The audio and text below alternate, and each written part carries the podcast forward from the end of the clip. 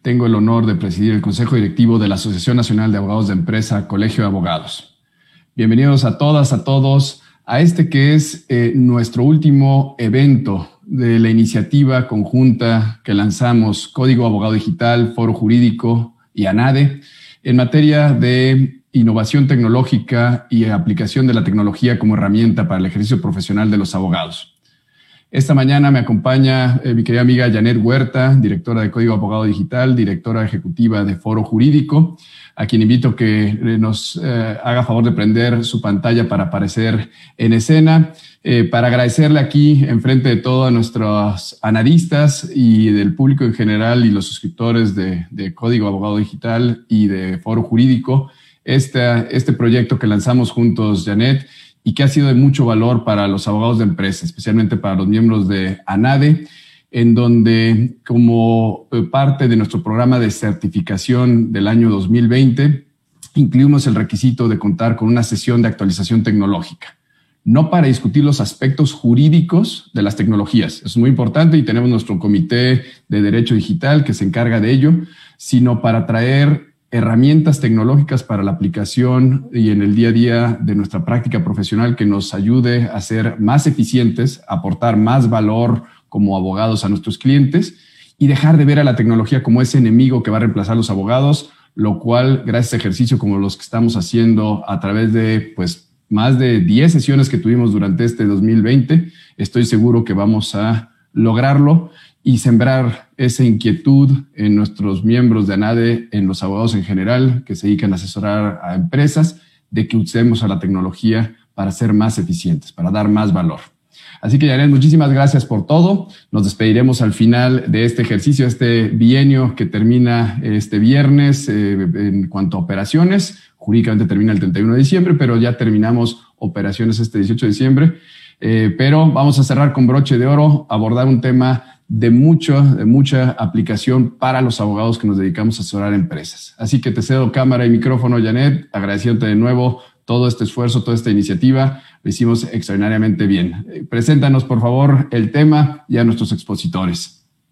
Muchísimas gracias, Adrián. Y pues para mí también ha sido en verdad toda una aventura eh, este año, el, Foro Digital de Innovación Legal, el que la NADE nos hubiera abierto sus puertas para compartir también con toda su membresía estos temas. Sin duda los pone, creo, en punta de lanza en, en cuanto al al gremio de los abogados todo el esfuerzo que han hecho por incorporar estos temas de tecnología y creo que hemos hecho una gran labor y en verdad nos felicito porque hemos logrado trabajar en equipo y pues traer eh, temas interesantes para la audiencia. Y bueno, pues hoy efectivamente cerramos el año con broche de oro y déjenme, les platico un poco por qué este tema de innovación tecnológica en los registros y documentos societarios mercantiles. Hablar de legal tech, hablar de, tecnología aplicada a los procesos legales, pues ya lo hemos venido platicando durante todo el año, es entender los diferentes procesos que tienen las empresas, que tienen los departamentos legales, que tienen eh, los, eh, los despachos, poder mapear un proceso para posteriormente implementar una herramienta tecnológica, ¿no? Y en este caso, eh, tenemos a dos jóvenes abogados que después de estar pues trabajando en, despachos, en temas corporativos, pues se atrevieron a emprender, a emprender un, software, una herramienta Legal Tech, que además abre esta categoría en México de Legal Techs dedicadas a la administración del capital eh, en las empresas, que la verdad es que me encanta porque, porque además eh, ellos acaban de ganar eh, la competencia Legal Tech latinoamericana. Entonces tenemos orgullosamente fueron cuatro las Legal Tech finalistas, las cuatro mexicanas. Eso la verdad es que creo que debemos estar orgullosos porque eso implica que se está abriendo este ecosistema a, jóvenes que deciden, pues en vez de dedicarme a la práctica del derecho, después de haber encontrado cuáles son algunos problemas que le duelen a los abogados, voy a presentar una solución tecnológica eh, con conocimiento de causa que nos permita eh, digitalizar estos procesos. Y entonces, eh, precisamente ellos pues se atreven a digitalizar un proceso de capital societario, de administración de capital de sociedades que yo en la práctica he visto que a los abogados les cuesta trabajo. Ya cuando vamos a hablar de asambleas, ya cuando vamos a hablar de votaciones, ya cuando vamos a hablar de protocolizar las actas, pues de pronto, eh, pues todavía tenemos estos temas de, bueno, y si puedo firmar electrónicamente, hacerlo electrónico y no tener los registros o, los votos a nivel este, físico, ¿no? Entonces creo que este es un tema importante para las empresas, para que juntemos todo lo que ya sabemos, la validez de la firma electrónica, la validez de los documentos digitales y de pronto todo eso lo ponemos en un proceso específico que es todo el tema de títulos, eh, libros electrónicos societarios. Entonces, bueno, pues eh, tenemos dos expertos en este tema, como les decía, tenemos a Esteban Sánchez y a Aldo Jauregui. Esteban, ambos, Esteban es director financiero en T-Books, este software que les comento de eh, Administración de Capital. Y también Aldo es el director general. Ambos son licenciados en Derecho eh, y también eh, por el ITAM. Y bueno, y como les digo, expertos en la práctica en este tema. Así que bienvenidos, Aldo y Esteban. Muchísimas gracias por acompañarnos. Y, pues, tenemos también, querida Janet, perdón que me ah, interrumpa, a nuestra este, consejera eh, Iliana Martínez eh, y coordinadora del Comité de Derecho Corporativo, que precisamente no solamente ella ha sido el enlace institucional entre eh, Foro Digital, Foro Jurídico y ANADE, y también productora ejecutiva de muchas de las sesiones que tuvimos tras bambalinas, pero además la invitamos aquí en su carácter de moderadora porque ella como especialista por muchísimos años como abogada interna de una importante empresa transnacional y ahora con su práctica corporativa, pues qué mejor que nuestra coordinadora del Comité de Derecho Corporativo para que eh, haga esas preguntas filosas, incisivas a nuestros expositores, quienes amablemente nos dijeron, rétenos, queremos escuchar esas preguntas para probar este, y poder demostrar que la plataforma este, que ellos han desarrollado funciona para los abogados corporativos. Así que, Ileana, muchísimas gracias por toda tu ayuda para esta coordinación de estos eventos y por acompañarnos el día de hoy. Gracias y buenos días a todos. Gracias, Ileana, y pues eh, pues ahora sí les, les cedemos el micrófono a nuestros ponentes. Bienvenidos, Esteban, Aldo. Y con todo gusto. un poco de qué se trata este tema. Muchas gracias, Janet. Muchas gracias, Adrián, por esta oportunidad. La verdad, un honor participar en este tipo de iniciativas. Eh, traemos una pequeña presentación que no nos va a tomar tanto tiempo, pero pues que nos va a servir de guía para abrir el tema. Pues eh, nuevamente muchas gracias a todos. Yo, como todos los que estamos este, acá en los moderadores, soy abogado. Me gusta ser abogado, pero precisamente porque soy abogado, soy el primero en admitir que los abogados tendemos a ser conservadores, adversos al riesgo y resistentes al cambio. Esto no necesariamente es algo malo, al final del día es parte de nuestro paradigma eh, al final del día el positivismo jurídico exige respetar el status quo de la ley y de cierta manera tenemos una función importante de identificar y mitigar los riesgos que afectan los negocios de nuestros clientes. Sin embargo, la profesión jurídica no tiene por qué estar peleada con la innovación tecnológica que está, eh, afecta en tantos ámbitos actualmente. Como todos entenderán y tendrán muy presentes desde la comodidad de sus hogares, este, sintonizando esto, la pandemia global del COVID-19 vino a sacudir al mundo. En este sentido, estamos en proceso de replantear muchas cosas, por no decir todo, tanto en la manera que nos relacionamos entre nosotros como en la manera en la que nos relacionamos con el entorno. Eh, y pues la verdad es que se requiere innovar para adaptarse a la nueva realidad y enfrentar estos retos del siglo XXI que cada vez son más presentes. En ese sentido, pues si queremos darles un mensaje a raíz de esta humilde ponencia, es que actualmente ya existen eh, no solo herramientas para innovar en materia jurídica, sino un marco jurídico este, progresista e, y moderno que permita aprovecharlas. Específicamente, en materia de comercio electrónico y en materia de documentos y consentimiento expresado por medios electrónicos. Estas herramientas y normatividad nos permiten procurar la eficiencia y efectividad de los actos jurídicos ante la crisis global. En ese sentido, entremos en materia normativa. Y vaya, la legislación sustantiva federal es clara. El consentimiento puede ser expreso o tácito y asimismo puede ser expresado por medios electrónicos. Ahora bien, como todos tendremos presentes, la regla general en nuestro ordenamiento es que, este, pues vaya, los actos jurídicos son consensuales, es decir, pues no tienen que tener una forma específica, puede ser inclusive celebrados verbalmente. Sin embargo, tradicionalmente hemos elegido el medio escrito, la forma escrita como el vehículo ideal de la voluntad para documentar la mayoría de los actos por dos razones. La primera nos permite tener claridad bajo los de los términos y condiciones bajo las cuales las partes se obligan.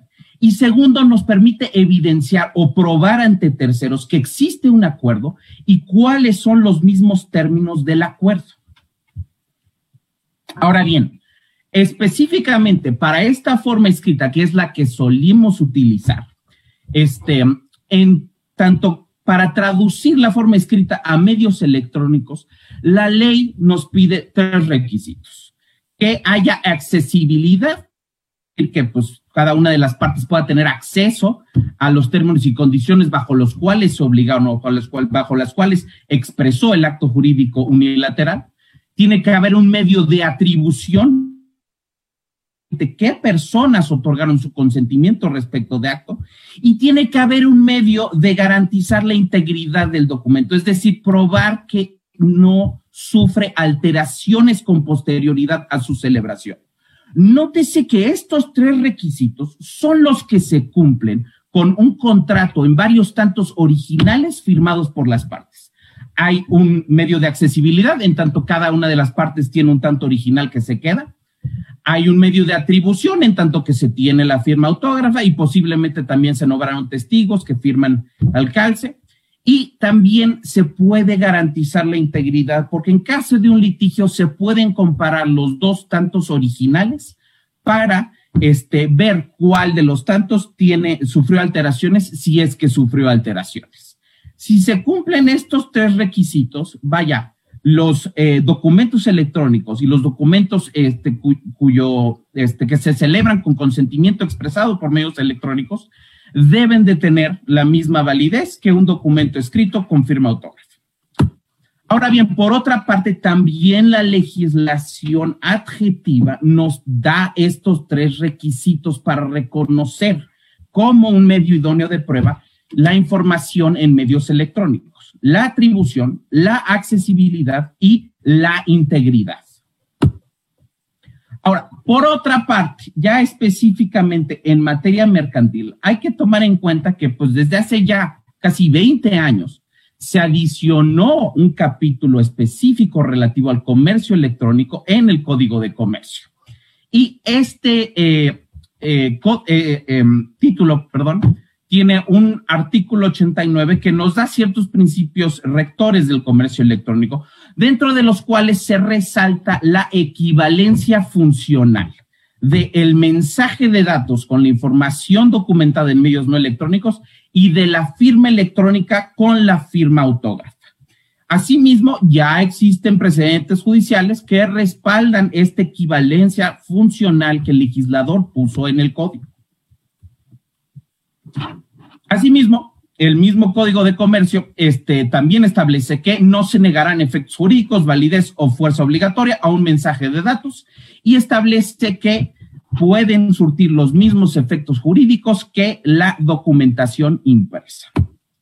Ahora bien, ¿qué son los datos? Los datos básicamente es información que se puede reducir en última instancia en ceros y unos este, y pues se puede transmitir, como ahorita la información se está transmitiendo desde mi cámara hasta ustedes electrónicamente a través de las maravillas tecnológicas actuales.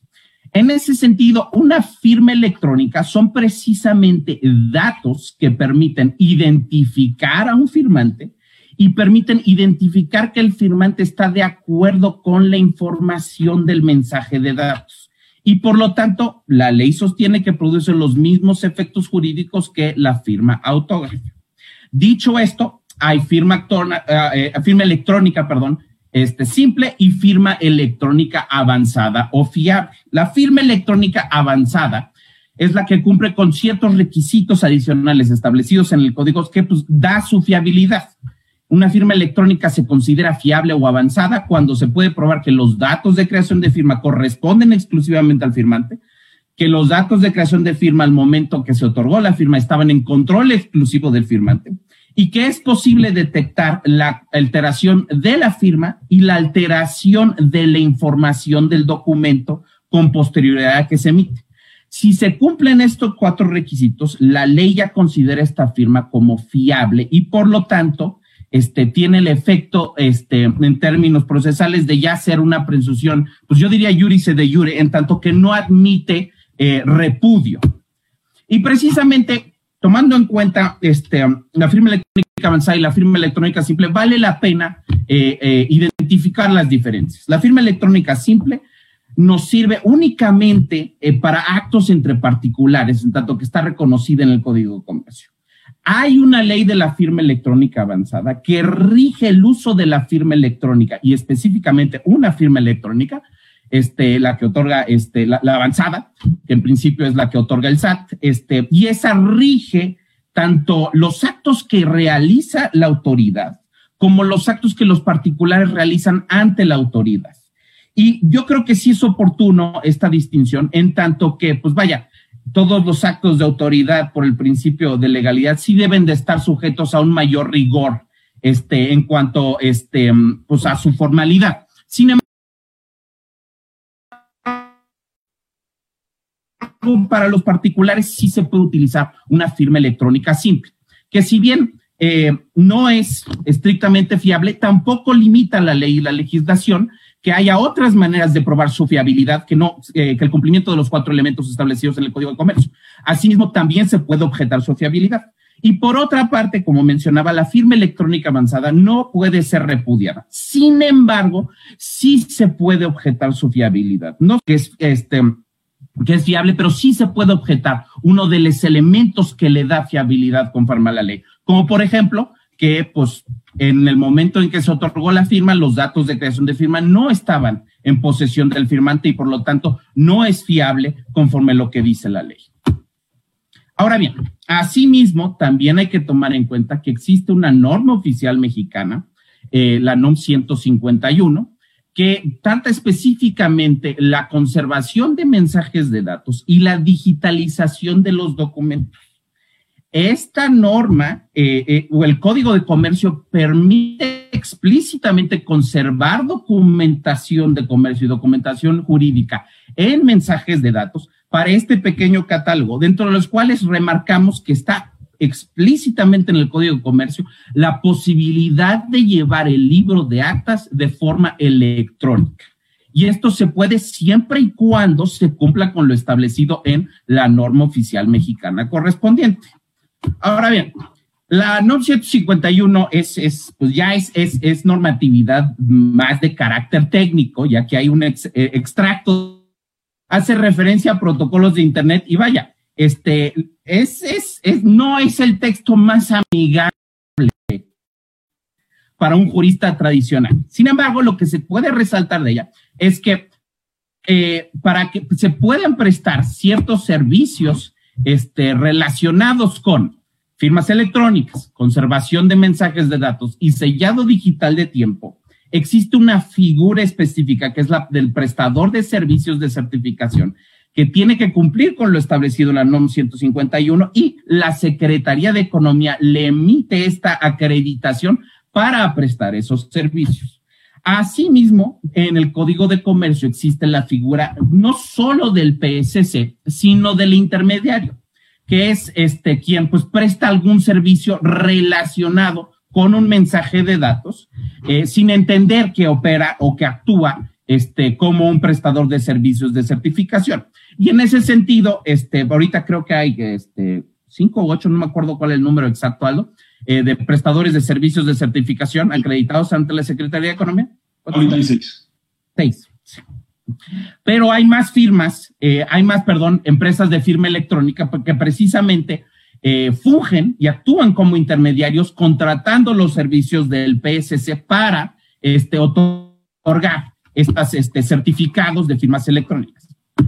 Precisamente con los servicios que se presta por parte de los PSS es que podemos cumplir con a cabalidad con lo establecido en la ley para darle este, la misma validez a la forma escrita en medios electrónicos que en medios escritos.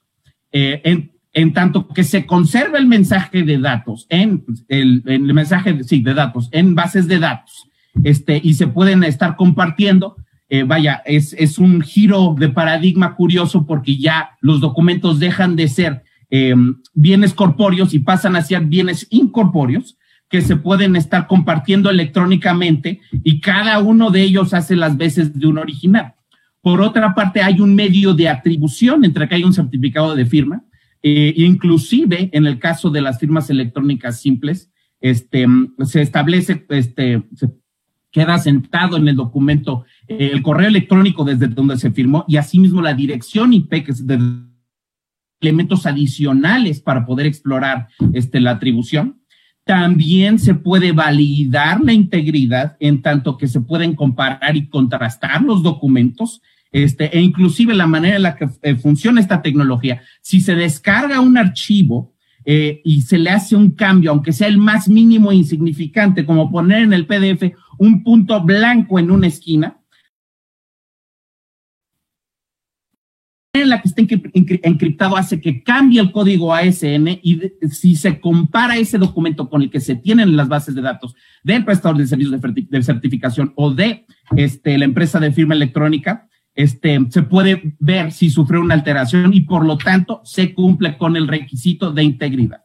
Y por último, este, y pues esto este, ya también es consideramos bastante innovador, pero sí consideramos que los documentos firmados, en tanto que se emite un sello digital de tiempo de cuándo se otorgó el consentimiento, también nos da fecha cierta de cuándo se realizó el acto, en tanto que pues ya no son las partes que dicen, bueno, esto se firmó en la fecha que pusimos al calce del documento, sino que efectivamente hay un tercero acreditado por una autoridad para prestar ese servicio que dice el consentimiento se otorgó en este momento. Ahora bien, ya exploramos de todo lo general, vamos específicamente a los documentos societarios, que de, eh, dentro de estos vamos a resaltar los títulos de acciones y los libros corporativos. Y pues este, vaya, todos conocemos muy bien, los títulos de acciones se utilizan por las sociedades por acciones, normalmente la SA, y los libros corporativos, este, inclusive las sociedades este, por partes, como la sociedad de responsabilidad limitada. Eh, los títulos de acciones sirven para acreditar la calidad de socio e inclusive transmitirla con, con títulos negociables. Y los libros corporativos, quizá, en mi opinión, son de hasta de más importancia en tanto que permiten acreditar la tenencia y la, del capital social y la calidad de socio ante la misma sociedad y los demás socios. Ahora, em, a mí siempre me gusta decir que pues, hay que tener mucho respeto eh, y consideración a la edad de nuestra legislación mercantil, porque vaya, el código de comercio, este, a mí en, mi primera clase de derecho mercantil de la carrera, el profesor nos hizo hacer el ejercicio de leer las primeras palabras que aparecen en el Código de Comercio y dicen Porfirio Díaz como el presidente que en su momento pues estaba en funciones cuando se expidió esta pieza de legislación. Este, y por otra parte, también la Ley General de Títulos de Operaciones de Crédito y la Ley General de Sociedades Mercantiles son todavía de primera mitad del siglo pasado. Eh, sí somos de la opinión que a la hora de acercarse al texto eh, normativo hay que tomar en cuenta esto y pues entender que no necesariamente las disposiciones se concibieron para una realidad que nos ocupa actualmente.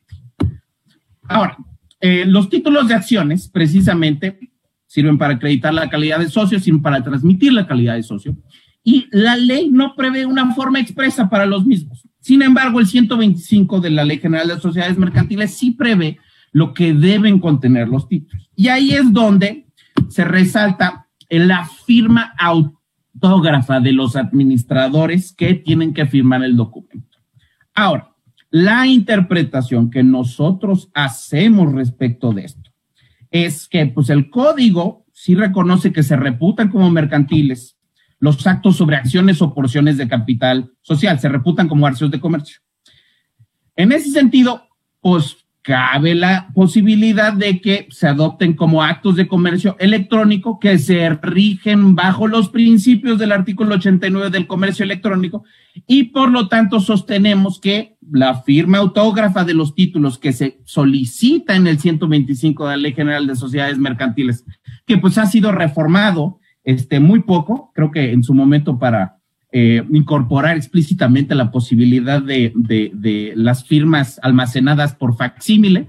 Este, pero pues vaya, en tanto que son actos de comercio, sí sostenemos que la firma autógrafo que solicita la ley puede ser equivalente a la firma electrónica por parte de los administradores y que por lo tanto los títulos en papel también pueden ser sustituidos por títulos de acciones electrónicos. Ahora, en materia de libros, pues todos Conocemos los cuatro este, libros corporativos electrónicos, libro de actas de asamblea, libro de actas de consejo, el libro de registro de acciones o en el caso de las sociedades de responsabilidad limitada, el libro especial de socios y el libro de variaciones de capital. Ahora, como les mencionaba, sí es interesante tomar en cuenta que en 2016 se reformó el Código de Comercio, el artículo 34, para permitir explícitamente poder llevar los libros de actas en medios electrónicos, modificando el requisito anterior que sí mencionaba que tenía que ser en volúmenes encuadernados, empastados y foliados. Ya para el libro de actas, explícitamente el Código de Comercio admite que se pueden llevar de forma electrónica. En ese sentido, aquí están los cuatro libros en el cuadrito, su función, Vaya, los libros de actas, conforme a lo establecido en el artículo 34, nos, se pueden ser llevados explícitamente electrónicos.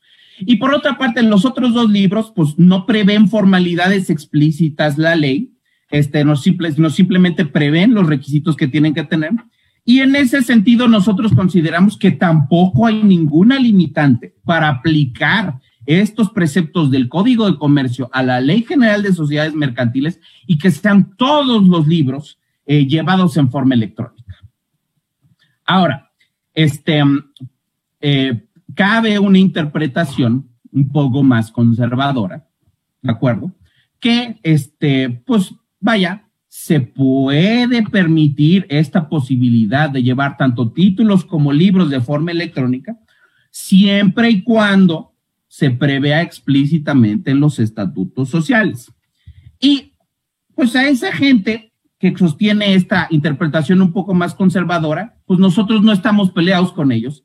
Y por eso, pues también nosotros invitamos y tenemos alianzas con fedatarios para, si alguien opta por esa interpretación, que no necesariamente se aplican naturalmente las eh, disposiciones del Código de Comercio y del comercio electrónico a eh, los libros y documentos corporativos que en principio están regulados por la Ley General de Sociedades Mercantiles, pues invitamos a reformar con nosotros o con alguien más sus estatutos sociales para prever explícitamente esta posibilidad. Y como último punto para cerrar, este, lo interesante de tener estos documentos eh, en forma electrónica y reconocer esta posibilidad es que nos abre un espacio muy interesante a la eficiencia. Porque primero, se permite sistematizar y presentar la información relevante del capital social, que es un poco lo que hacemos en nuestra plataforma. Eh, en vez de que alguien para hacer este, cálculos financieros tenga que ir a los libros y luego pasar la tabla de capital al Excel, pues simplemente ya tiene la información, puede consultar las diversas aristas de la información, cuántas acciones y qué tipo de acciones está tal accionista, cómo está la capitalización de la empresa conforme a las distintas series. Toda esta información ya se puede sistematizar y presentar de una manera más amable en vez de andar haciendo el cruce de papel a digital. Por otra parte, también nos permite automatizar los procesos de generación de los documentos para realizar operaciones de capital y finalmente se permite acelerar el proceso de celebración de documentos en tanto que pues, se pueden firmar electrónicamente y así, en vez de estar persiguiendo firmas por varias partes de México o el mundo para hacer válida y efectiva una operación, la gente puede hacerlo desde la comodidad de su celular, inclusive, siempre y cuando tenga acceso a la nube. Y Sí. Eh, esa es básicamente nuestra presentación. Eh, no sé si los moderadores o alguien más del foro tenga alguna este, pregunta o quieran que abundemos en algún tema. Muchas gracias. Esteban, pues. Gracias, gracias, este, Esteban. Iliana, adelante. Este, iba a pasarte el micrófono precisamente. Muchas gracias, muchas gracias. Bueno, sin duda lo que nos comentas, bueno, pues ahí está, ahí está la ley, vamos, no, no hay, no hay nada este, que se esté inventando, por supuesto, está, y hemos tenido varios foros en cuanto a la seguridad de lo que tiene la firma electrónica. Eh, nos parece que para aquellos que queremos realmente movernos a una etapa donde incluso sea mucho más fácil operar este tipo de cuestiones, viviendo incluso esta nueva realidad, pues sin duda sería ideal que pudiéramos hacer todo esto de manera electrónica. Sin embargo, quisiera preguntarte eh, en la práctica, ¿cómo están viviendo con algunas de las cosas que hoy la ley, pues precisamente como dices tú, no reconoce? Eh, eh, y que de alguna manera, por el otro lado, pues tenemos que respetar todavía esta formalidad. Te doy un ejemplo. Por ejemplo, este artículo 120 de la Ley General de Sociedades Mercantiles, hablando de acciones, te dice que la venta de las acciones a que se refieren los artículos que preceden, que propiamente habla de las acciones en general y su emisión, dice, se hará por medio de corredor titulado y se extenderá nuevos títulos o nuevos certificados provisionales para sustituir a los anteriores. Y continúa otro, otro párrafo adicional. ¿Cómo lidiar, por ejemplo, cuando propiamente te están diciendo oye, este, eh, pues esto está en la ley y te dice todavía que lo tienes que hacer eh, por medio de un corredor. Entonces, si no está el corredor físicamente, ¿cómo lo haces? Es decir, ¿cómo lidias con este punto? Porque sí, el tema de la seguridad en el medio electrónico me queda clarísimo, pero me parece que faltaría ahí un requisito de formalidad que te establece la ley. ¿Cómo lidian con eso en la práctica? Adelante, Esteban, y, y luego yo contigo. Pues ahora sí que los medios de transmisión de las acciones, vaya, se puede hacer mediante corredor. Lo que normalmente se utiliza es el endoso.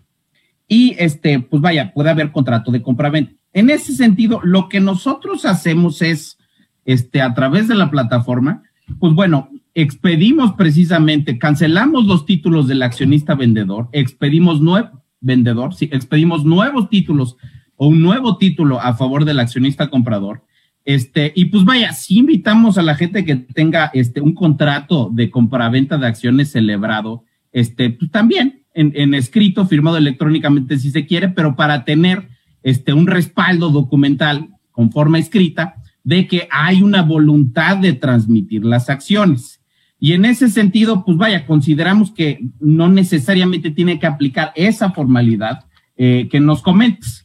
Este, y pues vaya, en ese sentido, creemos que, este, pero yo no, perdón que te interrumpa, pero no crees que alguien pudiera cuestionar el decir, oye, para mí esto es un elemento de validez, te están diciendo que tiene que hacerse ante corredor, o sea, la ley lo establece clarísimo. Eh, entonces, eh, te dice incluso así, se hará por medio de corredor titulado. El no hacerlo me parece que eventualmente podría poner en riesgo una operación de este tipo que alguien dijera, oye, no se cumplieron las formalidades y por lo tanto, bueno, pues esa, esa venta pues es nula, ¿no? Porque realmente no se cumplió con ese elemento de formalidad. Eh, por eso te preguntaba, es decir, yo sé que en muchos casos, pues a lo mejor en el 90% de los casos puede ser que no suceda porque hay un acto de buena fe, eh, pero ¿qué pasa? ¿Qué pasaría si alguien cuestionaría eso, no? Me parece que sí hay un riesgo punto interesante el que tocas, honestamente. Este, ahora yo, pues tradicionalmente, las transmisiones de acciones y metas de acciones que he visto en mi carrera, este, pues no hemos utilizado este presente, hemos utilizado el endoso, este, hemos utilizado el contrato de compraventa, y en ese sentido, en tanto que la ley prevé otros medios de transmisión, eh, pues no necesariamente considero que es un elemento de, de, de, vaya, llamemos de una formalidad necesaria que se tiene que cumplir para que sea válida y efectiva una compraventa de acciones. Este, pero desde luego, en caso de que alguien eh, pues sacara este elemento en un litigio, este, pues habría que resolverlo y el juez tenía que pronunciar al respecto. este es un punto interesante el que tocas. Sin embargo, pues este, vaya, en tanto que queremos innovar, pues optamos por otra interpretación para un poquito darle la vuelta a ese texto del 120. Ok.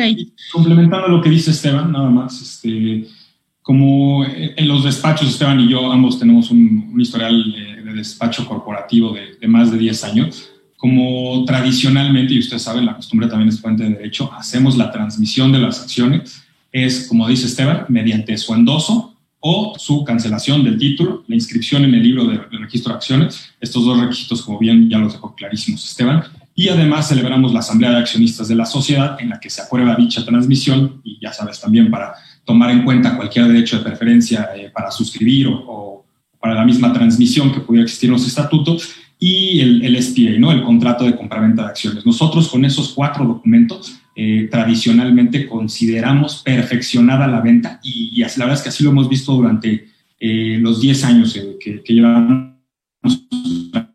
practicando derecho corporativo.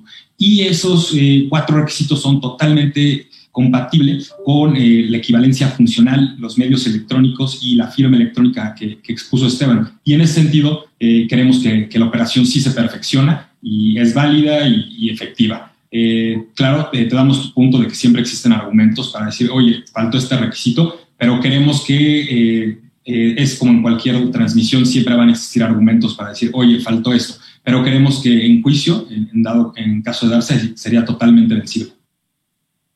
Muy bien.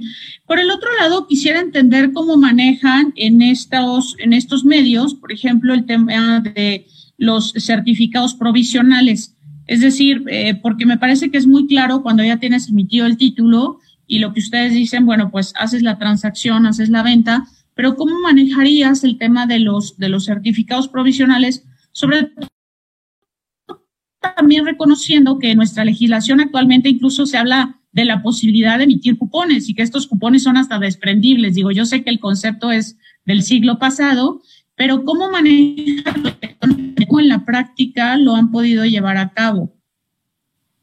Eh, respecto a los certificados provisionales, Esteban, por favor, complementame, eh, la verdad es que pierden totalmente su utilidad en, la plataforma, al, menos en la nuestra. Cómo funciona es registras la operación y en ese mismo eh, momento se produce el, título de acciones, el registro en libro, todo automáticamente le llega a las personas que tienen que firmarlo, por ejemplo, los títulos a los consejeros de, eh, del Consejo de Administración y una vez firmado, lo cual pues pueden hacer a través de su celular en, un periodo de dos minutos, les llega eh, a, la sociedad del registro de acciones y a los accionistas su título.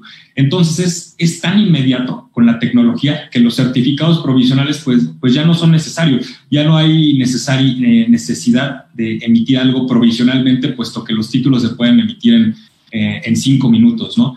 eso respecto a los certificados provisionales. Y respecto a los cupones, eh, pues la verdad es que no cambia nada. Como decía Esteban en la presentación, eh, los documentos electrónicos siempre dicen, oye, pero ¿dónde está el original? Es que el documento electrónico es el original y, la tecnología no te, eh, no te restringe el, el, ponerle las mismas características que históricamente se le ponen a las cosas físicas. Y por poner el ejemplo con los cupones, puede, eh, electrónicamente se puede configurar que un eh, determinado título de acciones tenga determinados eh, número de cupones adheridos y que una vez que se ejerza el derecho, por ejemplo, que el accionista cobre dividendos, se vayan descontando esos cupones del título de acciones. Entonces ahí la tecnología, la verdad es que se lleva de calle a, los documentos físicos y nos permite hacer un, símil, pero, pero de, mayor envergadura en, lo electrónico. Así es como lo hemos solucionado. Y bueno, en cuanto a lo que, por ejemplo, platicaban ustedes, digo, obviamente para el tema del registro entiendo que pues obviamente se puede llevar el, registro eh, electrónico, sin duda, en cuanto al asiento de todas las acciones y demás. Pero eh, en la práctica, ¿qué tanto ustedes han visto que realmente los fedatarios están abiertos, eh, por ejemplo, en el tema de asambleas, ¿no?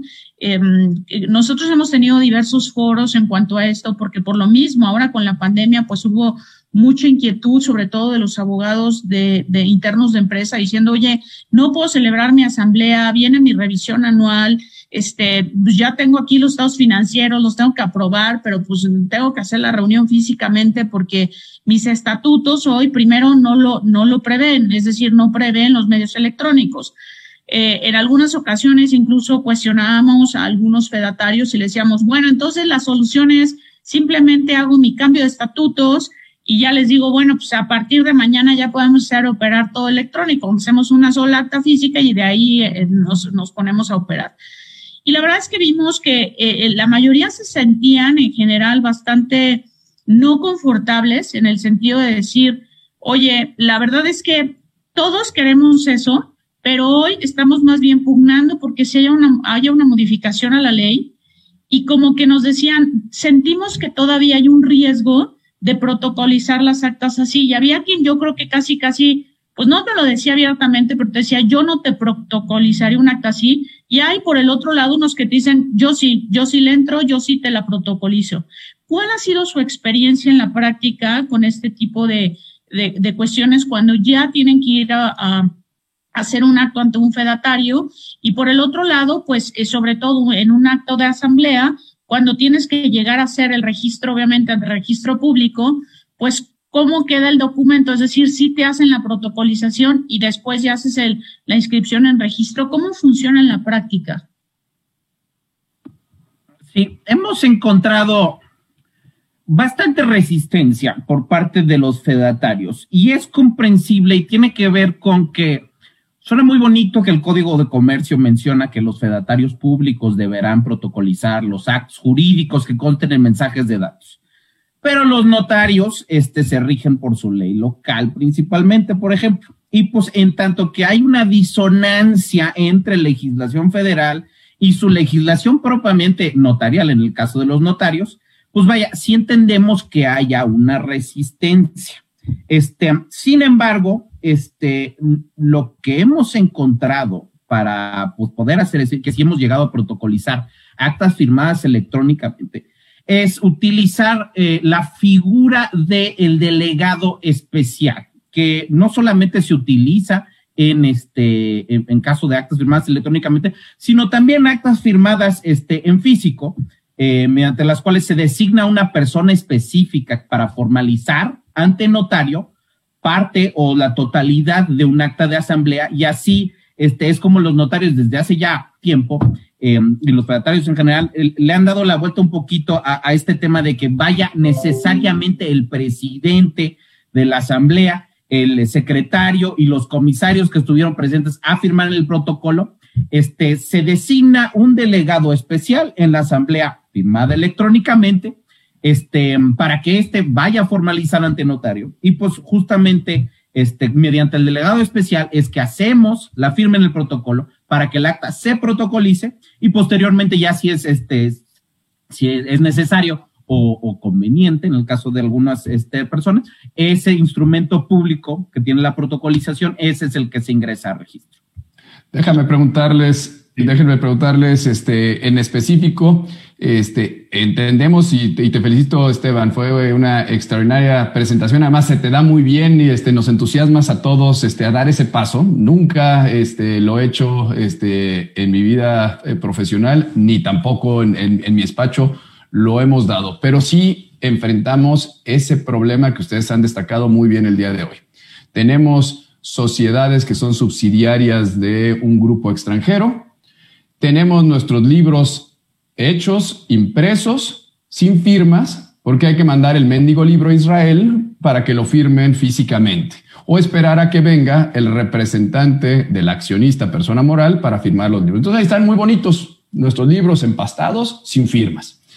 Eh, cuando tenemos que hacer estas rúas, estas resoluciones unánimes fuera de asamblea, este, como alternativa para no tener que hacer la presencial, bueno, efectivamente, ahí va el documento por DHL por todo el mundo, este, recabando, y son sociedades de dos accionistas, ¿eh? este, no creo que sociedades no manejamos de millones de accionistas, son dos, este, porque es el requisito que tenemos legalmente, pero uno está en Suiza y el otro está en Israel. Ahí va, circulando el documento. En algunos casos, cuando somos creativos, decimos, bueno, lo hacemos las hojas de firmas en hojas separadas para que nada más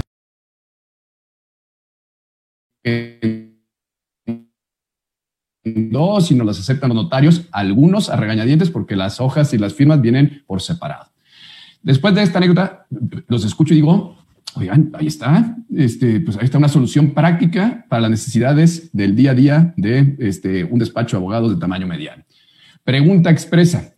Si hay notarios, entiendo, la resistencia y con todo el respeto a nuestros amigos notarios y corredores, este, a quienes nos apoyamos muchísimo y les agradecemos, pero si hay en donde estas asambleas o resoluciones fuera de asamblea firmadas digitalmente, llegó el delegado especial Adrián Ojeda, se las presentó al notario, el notario lo protocolizó y se inscribió en el registro público, porque no nada más es el notario, mi querida Ileana, es que nos lo protocolice el notario y que después nuestros amigos también del Registro Público de Comercio nos lo inscriban. Entonces, eh, eh, sí ya hay casos de éxito, aunque sean poquitos, y si no los hay, no pasa nada y empujamos como agenda NADE y agenda de T-Book, eh, encontrar el cómo sí, porque ahí está el fundamento legal donde parecería, o más bien no parecería, se permite, empujamos la agenda. Pero si ya hay esos casos de éxito, no vamos a hacer comerciales y les pedimos, oigan, que no se esté un comercial de Tibu. Queremos orientar y abrir. Tampoco hagamos comerciales de los señores notarios que dicen que sí, solamente dejarle en la mente de nuestros analistas que si alguno decide dar este paso hacia lo digital, sí ya hay casos de éxito y podemos apoyarnos en la plataforma de T-Book como una de las que existen en el mercado y que T-Book ya también ha identificado a aquellos notarios eh, que están abiertos a dar este paso y poder hacerlo. Entonces, ¿sí ya lo han logrado eh, protocolizar e inscribir en registro público? Sí, Adrián, la, respuesta es sí. Este, eh, tenemos muchísimos casos de, éxito de todo tipo de, actos en nuestra plataforma que posteriormente se protocolizan con un notario público y después se inscriben en el registro público de, de comercio. Eh, como bien dices, eh, no todos los notarios están abiertos, regularmente es una eh, profesión tradicional y, luego es este, renuente al, cambio, pero la verdad es que a Esteban y a mí nos fue difícil, encontramos este, varios notarios, tenemos por lo menos un, pool de 20 notarios que, trabajan con nosotros y están dispuestos a, protocolizar nuestros actos. Es curioso porque con todos, y eso, eso le quería comentar Iliana, tenemos requisitos distintos tenemos toda la gama, ¿no? Hay unos que nos piden que sí estén estatutos, entonces en algunos casos se puede y en otros no. Luego otros nos dicen, no me importa que no estén estatutos, pero asambleas no, no te las permito precisamente por esta cuestión del domicilio social y pues si fue electrónico, pues se podría entender que no es necesariamente estaban en el domicilio social o no es fácilmente probable que sí lo estaban y eso eh, atacaría la validez de la asamblea. Entonces nos dicen, asambleas no, pero resoluciones sí. En resoluciones unánimes es donde más hemos encontrado consenso que todos los notarios nos dicen, sí, no te preocupes, eh, tráeme el, documento firmado electrónicamente y es el delegado el que firma eh, la escritura, ¿no? Entonces, en ese sentido, no te libras al 100% de la parte física, si tienes al delegado, como bien decía Esteban, pero los, pero los este, accionistas de la empresa sí se libran de, firmar este, las resoluciones en físico eh, y, en, y, en, un lugar, este, y en el mismo lugar, ¿no? en, el, en, el, en, el, domicilio social. Entonces, la respuesta corta a tu pregunta es sí, sí lo hemos logrado con varios notarios, todos con una gama distinta de requisitos, este, algunos eh, más laxos que otros, pero, pero sí lo hemos logrado. ¿eh? Y queremos que el, riesgo, una vez protocolizado e inscrito el documento, de que en juicio alguien te vaya a decir esto no era válido porque se hizo de esta forma, ya teniendo todas estas validaciones de eh, del notario del registro, eh, es, eh, sería muy complicado, ¿no? Es poco probable. Oye, Aldo, ya me arrepentí de haberles, perdón, este última, y, y suelto el micrófono, este, pero ya me arrepentí de haber limitado la presentación que nos iban a hacer de la plataforma, pero les pediría este, que por lo menos nos las describan, porque ya hicimos la resolución. Ileana y yo ya hicimos la resolución, tiene cuatro puntitos muy sencillos. De ahí, ese lo tenemos en Word, el famoso Word que usamos todos los abogados. Bueno, no sé todos los abogados, pero la mayoría de los abogados. Y de ahí, ¿qué se hace con ese archivo de Word? Se sube a la plataforma de T-Book y a través de T-Book se manda digitalmente al mundo para que la firmen digitalmente. Dicen, la firman hasta en el celular. Oye, y si mi representante de la empresa suiza, desde luego no tiene firma electrónica avanzada, ni fiel, ni tiene nada de eso, eh, se puede firmar y queda en T-Book y de T-Book después llego y ¿qué le llevo a mi querido amigo notario? Un USB, la impresión del documento con una cadenita de letritas abajo y él es el que eso es lo que adjunta. Este, no sé quién de ustedes nos puede llevar del paso de ya tengo aquí en Word, en esta pantalla aquí al lado de la que estamos viendo, ya está mi resolución. ¿Cómo llega al final del proceso? Pues, em, hay que hacer, redactar el Word tal, bueno, la plataforma actualmente es un MVP. Los documentos que manejamos dentro de la plataforma son títulos y asientos de libro este, de registro de acciones, libro especial de socios y libro de variaciones de capital. Eh, lo que hacemos precisamente es se manejan interplataforma. El documento fuera de la plataforma lo que hacemos es tal cual el Word. Y con un proveedor de firma electrónica es que se puede subir el documento y mandárselo por correo a las personas que tienen que firmar. Estas personas firman electrónicamente y ya una vez firmado el documento, se tiene ya el archivo completo, este, que tiene su última hojita, que tiene pues ya la cadena del código y los datos del registro del consentimiento. Eh, depende del notario, este, a veces le llevamos el USB, este, a veces llevamos algo impreso, pues si están más cómodos con eso, y lo que hacen es, pues eso es lo que meten en el protocolo y posteriormente eso se eleva al instrumento público y eso se presenta al registro. Y cabe decir que nunca hemos tomado, una vez que ya está protocolizado el documento, nunca hemos tenido siquiera un tema de fricción con el registro. Una vez que ya está en escritura pública, ya este, no hemos tenido ningún problema con registrar algún acto, pero sí más o menos eh, esa es la idea. Depende del fedatario. A veces sí se sienten más cómodos con el tema impreso, que pues vaya, tiene la cadena de caracteres ahí, este, pero pues vaya, esta vez les llevamos el USB y pues ellos se arreglan. Y, nada más complementando. nada más una pregunta rápida en cuanto a, perdón, a lo que decía Esteban. Eh, en alguna otra plática que tuvimos sobre temas de firma electrónica, nada más para precisarlo, sí es posible que firmen electrónicamente en el extranjero, porque entendíamos que el registro, conforme se manejaba aquí para el tema de, Secretaría de Economía y demás, solamente era posible para este tipo de actos específicamente de, de comercio con personas que tenían la firma registrada en México, no así en el extranjero, porque intervenían en una serie de, cuestiones técnicas que ni siquiera les podría explicar, pero, pero nada más simplemente confirmando, en el caso eh, concreto que decía Adrián, de que tengo a, a lo mejor a dos accionistas en países distintos, ¿se hace a través de la plataforma igualmente? Sí, la, la respuesta es sí, se hace a través de la plataforma y legalmente no, no existe restricción. Eh, Gracias.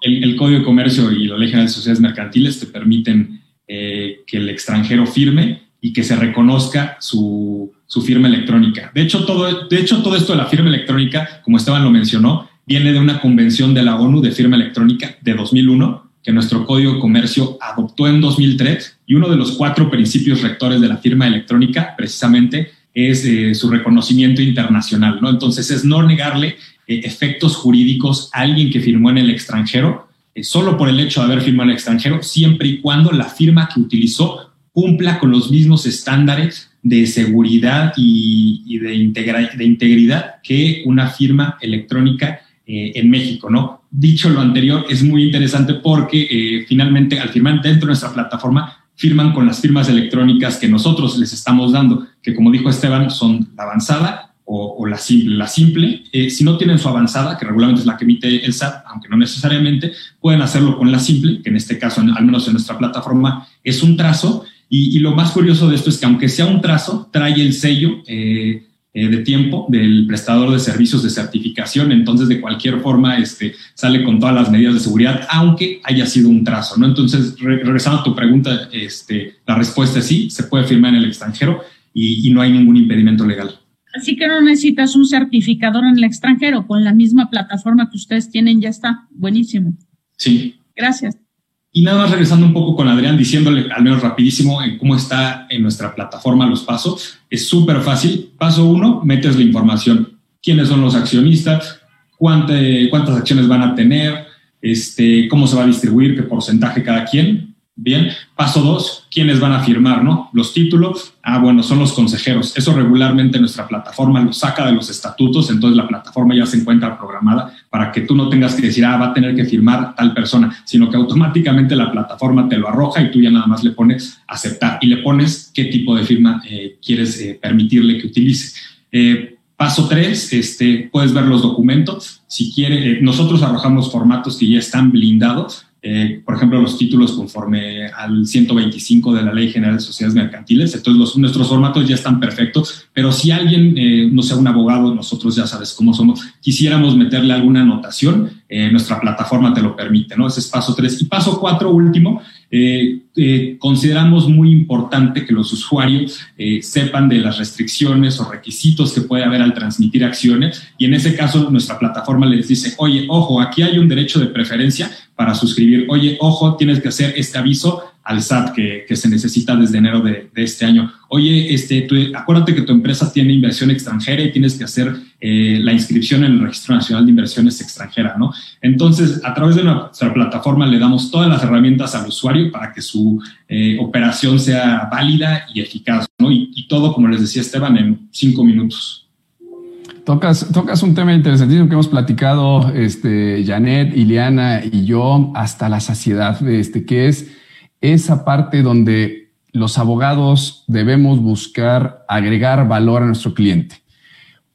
Hoy, año 2020, siglo XXI, que de verdad los despachos corporativos tengamos todavía a un pasante, a un abogado, a veces hasta el asociado o el socio haciendo un título de acciones de una subsidiaria donde es parte del mismo grupo corporativo una con el 99.9% de acciones y la otra con una para cumplir el requisito, ¿de verdad? Ahí es donde la invitación a todos los que nos escuchan es busquemos esas alternativas basadas en la tecnología, donde le demos un clic y genéramelo.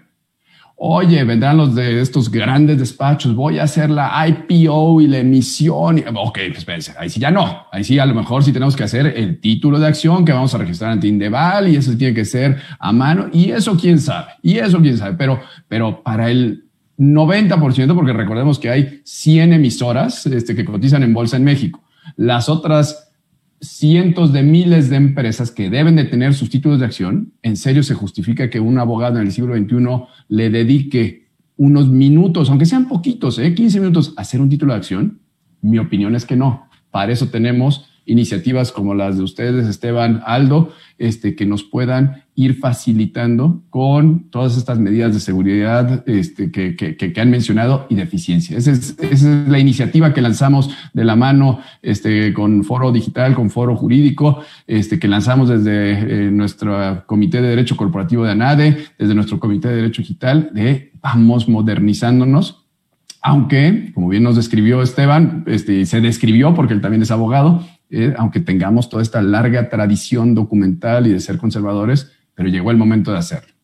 Antes de que venga la inteligencia artificial y entonces empieza a competir y diga, yo, hay robot, como me quiera llamar, te llevo tus libros y te llevo tus acciones. Aquí por lo menos nosotros somos, seguimos siendo los rectores del proceso. Así que o nos subimos a eso o viene el robot que nos va a quitar. Sería mi reflexión.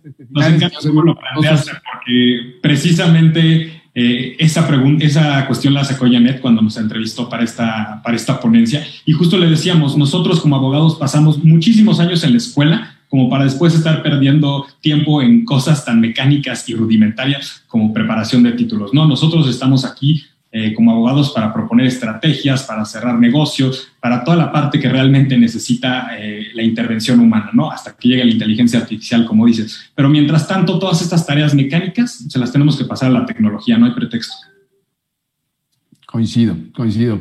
Pues este, eh, son las 11 en punto, este, eh, es la hora programada eh, para, para, el cierre, pero, este, mi querida Janet, no sé si tenemos por ahí algunas preguntas, este, porque no le fue tan interesante el tema que no le dimos ni oportunidad a nuestra audiencia. Entonces, nos extendemos si es que tenemos alguna pregunta o comentario de, del público.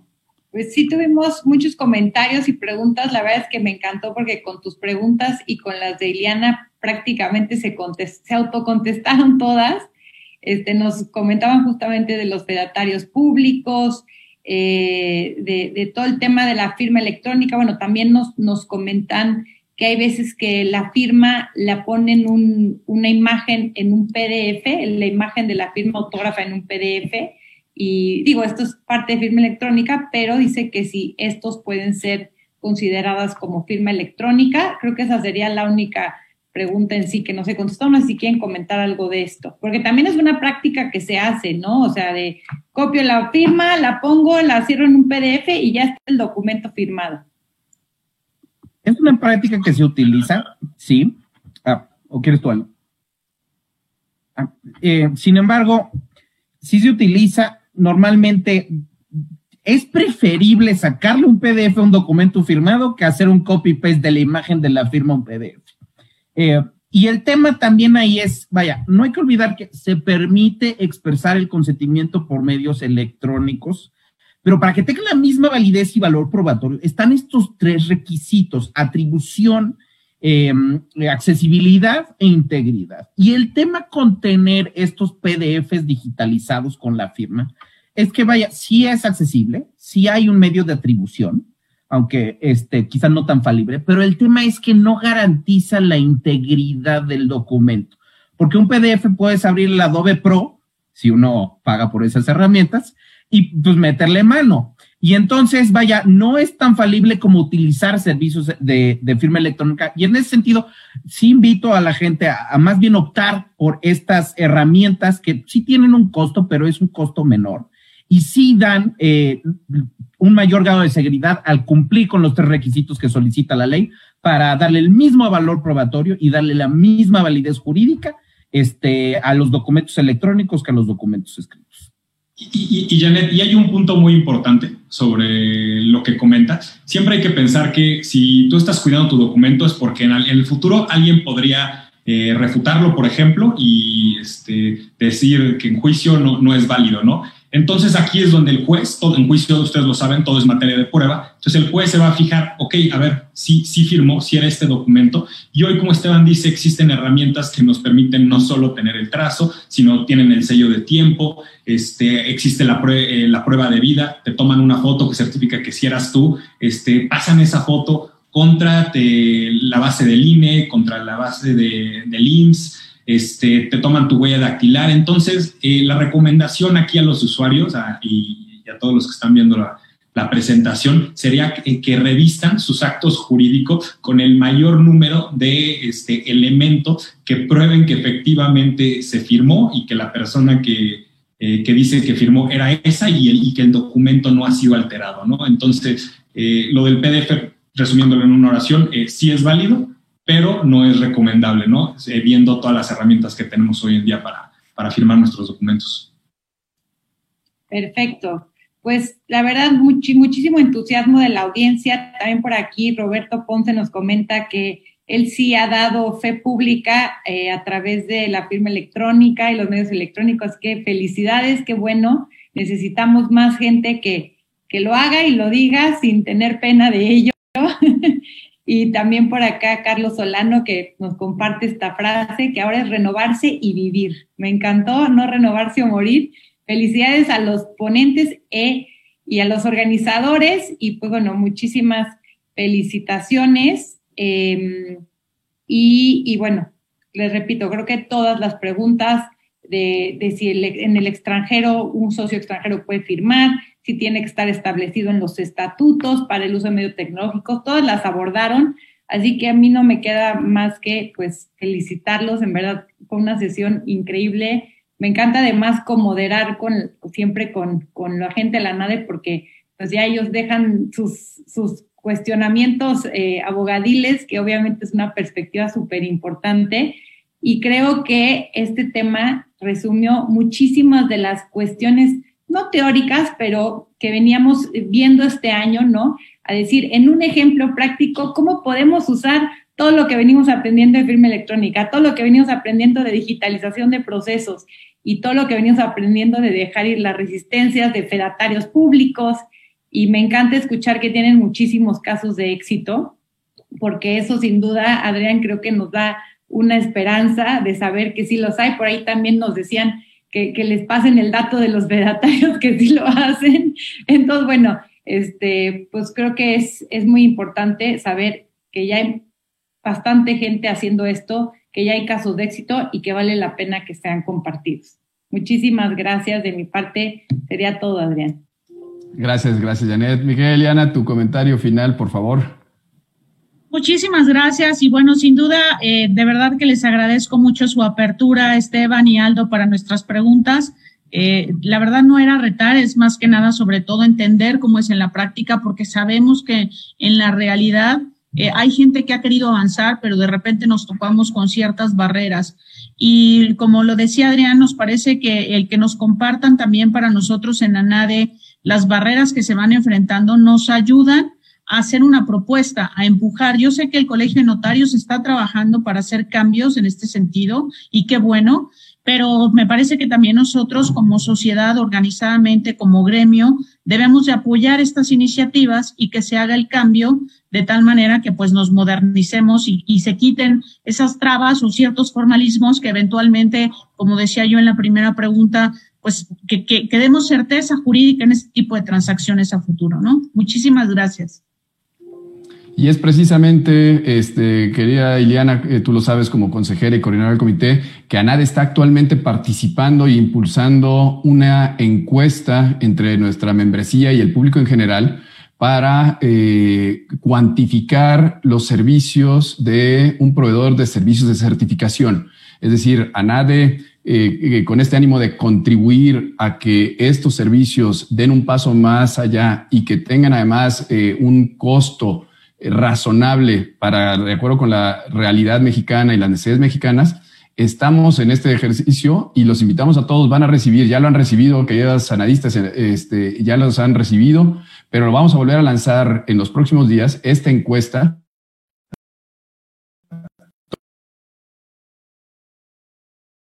Pero es la aportación que estamos haciendo como colegio de abogados para que los resultados de la encuesta se puedan presentar a la Secretaría de Economía como un referente de lo que debe ser el costo de estos servicios de certificación. Entonces, ahí está la invitación. Por favor, no más de cinco minutos, sencillísima la encuesta, contéstenla y es una forma de contribuir como colegio a esta regulación. Si después salen servicios de certificación y sale un tabulador oficial y cuesta las perlas de la Virgen, acceso a la tecnología. Y va a ser porque no contestamos la encuesta y entonces alguien sin ninguna referencia del mercado fijó precios de manera arbitraria y podemos estar obstaculizando el desarrollo de la tecnología. Así que ayúdenos, queridos analistas. Y cierro con el agradecimiento este, para Janet Huerta, para Foro Digital, para Foro Jurídico, por este recorrido que llevamos a cabo durante este año con la agenda y la iniciativa tecnológica de ANADE, que nos permitió ir gradualmente hasta el día que llegamos hoy, que es aterrizar la tecnología a un caso concreto mexicano Tuvimos experiencias de abogados internos de otros países, de despachos este, de tanto mexicanos, pero extranjeros, europeos, procesos americanos. Fue un recorrido fascinante por muchas jurisdicciones, pero qué mejor forma de llegar y decir, todo esto que platicamos se aplica en México y se aplica ahorita, no dentro de cinco años, no es lo que va a venir, no es lo que, no, ya estamos aquí en México en este momento y tenemos que abrazar la tecnología. Así que cumplimos nuestro objetivo que nos trazamos, Janet. Muchísimas gracias. Gracias a ti este, eh, y a todos los expositores que nos pusiste. Hoy estamos mejor preparados para dar ese paso hacia la tecnología y, como lo decía en mi intervención previa, darle valor a nuestros clientes, no por el tiempo que le dedicamos, sino por el conocimiento que aportamos a la solución de los asuntos que nos plantean nuestros clientes. Así que misión cumplida, muy agradecido y satisfecho con esta iniciativa, que estoy seguro que continuará el próximo año ya bajo la dirección de nuestro presidente Moisés Castro Pizaña. Así que muchas gracias a todas y a todos. Feliz año nuevo, feliz Navidad y nos vemos en el 2021. Muy buenos días. Gracias, Adrián. Gracias, Adrián. Liliana, gracias. Gracias, gracias a todos.